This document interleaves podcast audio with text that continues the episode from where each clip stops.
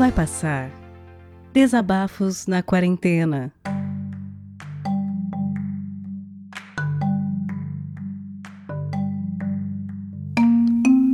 Bom, queria começar esse áudio dando um oi pro Vidani, que eu não conheço, mas conheci através de um amigo meu que fez várias participações aqui, o Alexandre Japa de Toronto.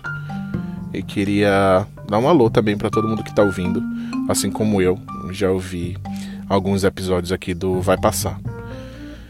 Eu já tinha me planejado gravar um áudio desse algumas vezes, já ensaiei algumas vezes, mas é muito difícil, né? A gente abrir o microfone e falar sem filtro e sem edição nem nada. A minha ideia é essa. E eu já comecei a gravar várias vezes esse áudio e eu acabo apagando porque não acho que tá bom o suficiente. Mas vamos lá, né? Eu já ouvi alguns relatos de Vidani pedindo é, que as pessoas participem, que isso é importante. Eu também acho que isso é importante mas eu só queria compartilhar realmente como é difícil a gente é, se expor né, dessa maneira. E também tinha outras razões que eu achava que eu não poderia participar, digamos assim. Só para poder dar um, uma visão geral para vocês, eu moro aqui no, no Canadá já há alguns anos. E aqui a situação ela é bem diferente da situação que se encontra no Brasil, né? Olha eu falando bonito, a situação que se encontra o Brasil. Mas a realidade é essa, que para quem já ouviu os, as edições que o Japa participou, ele falou um pouco de como funcionou aqui. Agora a gente está tendo um, uma leve segunda onda, é, mas diferente do Japa, eu não moro em Toronto, eu moro a uma, hora e pouco de distância, então é uma região que já está bem mais tranquila do que aqui o Grande Centro. E uma das razões que eu tinha pensado que, ah, não sei se vai valer a pena eu gravar, porque eu vejo muitas pessoas é, participando aqui que realmente são pessoas que as vidas foram bem afetadas, né, com a pandemia. E eu não sei se a minha vida ela foi tão afetada, né? Eu achava que, enfim, não seria uma história relevante para eu poder contar, mas é, como eu já vi várias outras histórias aqui, é, é uma questão de ponto de vista, né? De diversas pessoas. E a minha realidade é essa. A minha vida, sim, no modo geral, não mudou tanto. Eu trabalho numa empresa, inclusive que, que produz ventiladores, é, respiradores, né? Que ajuda no tratamento da Covid. E essa essa época foi uma época de muito trabalho, está sendo né, uma época de muito trabalho para mim. E infelizmente eu não tive a opção de, de trabalhar de casa, como muitas pessoas estão fazendo, e muitas outras não estão. É, não tiveram essa, essa oportunidade, né? Gostaria muito de estar em casa com a minha família, é, enquanto trabalho, né? Mas eu tenho que, que ser grato, né? Porque duas coisas. Uma, eu, eu continuo empregado, né? Que eu conheço várias pessoas que perderam seus empregos. E dois, que de uma maneira indireta eu também estou ajudando a, enfim, tentar sanar um pouco toda essa loucura, né? Que virou essa pandemia. Que já vai aí quase um ano. Aqui no Canadá a gente começou o isolamento é, pesado em março. E eu não vou mais lembrar, mas quando flexibilizou um pouco, mas foram poucos meses atrás. E é, a minha história com a quarentena foi o seguinte: eu morava em Toronto até março desse ano, de 2020, e eu planejei essa mudança para uma cidade mais tranquila, é, com custo de vida mais baixo, com mais qualidade de vida, né? Que as pessoas falam qualidade de vida, eu acho que é uma coisa muito subjetiva.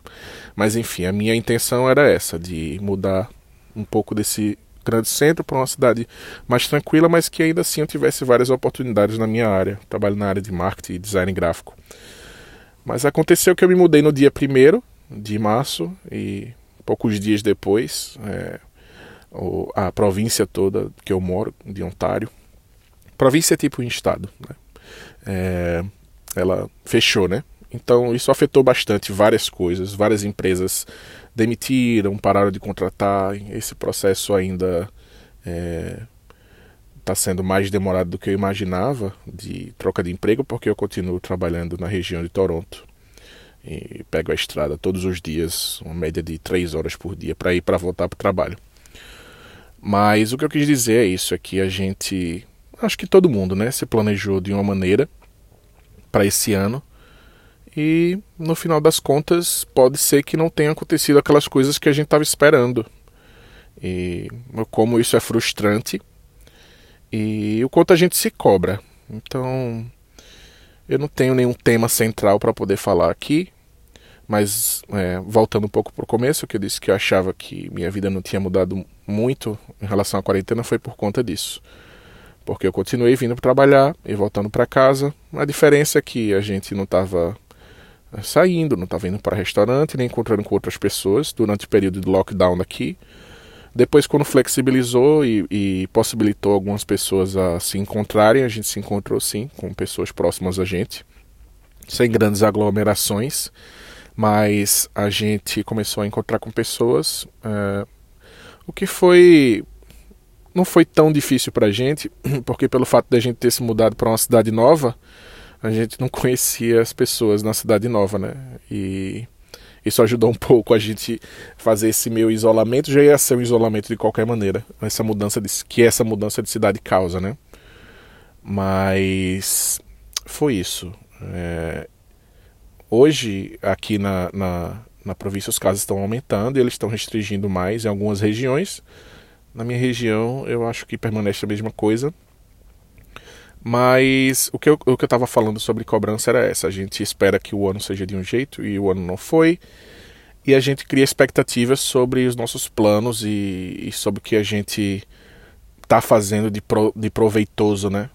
Então eu acabei entrando num parafuso muito grande de, de ver as pessoas trabalhando de casa e, e todo mundo falando: nossa, o que é que eu vou fazer com o meu tempo livre? Nossa, é, estou fazendo um curso, estou fazendo isso, estou fazendo aquilo outro, e estou sendo produtivo, e nossa, essa quarentena, enfim, serviu para que eu pudesse me encontrar, e que isso, que aquilo, e isso, nada disso estava acontecendo comigo. Eu acabei me sentindo um pouco culpado de não estar tá participando de toda essa evolução pessoal e profissional que as pessoas é, podem estar passando. Mas eu sei que eu tenho ciência que eu não sou a única pessoa que está pensando isso, que está passando por isso. Mas eu tô aqui mais para dar um pouco do meu ponto de vista, né? Que tá massa. Se as pessoas estão conseguindo fazer as coisas e você não está conseguindo, hum, paciência, né?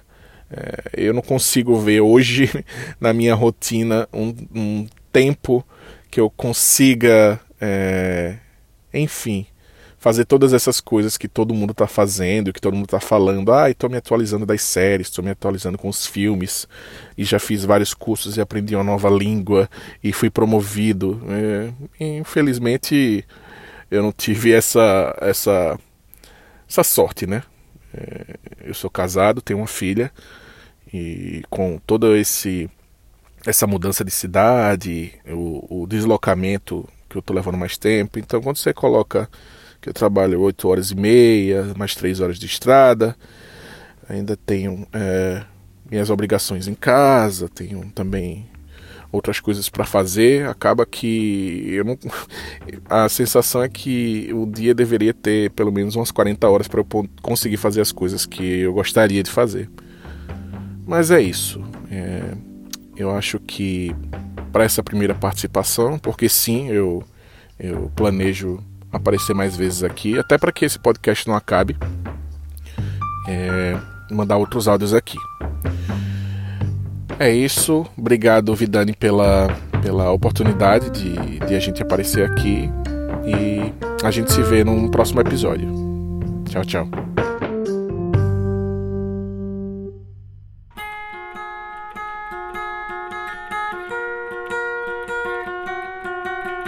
Vai Passar, Desabafos na Quarentena é um podcast colaborativo, o que quer dizer que você pode participar também.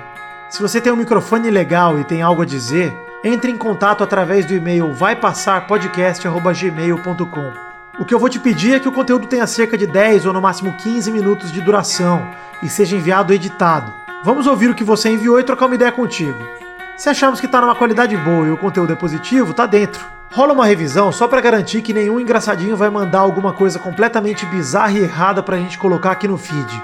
A partir daí, vamos pegar o conteúdo que você enviar, adicionar vinhetas de abertura e encerramento e publicar aqui no feed do Vai Passar.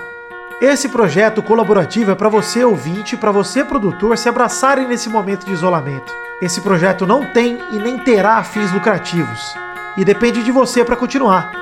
Colabore enviando seus áudios e divulgando para os seus amigos. Confie, vai passar e vai passar logo.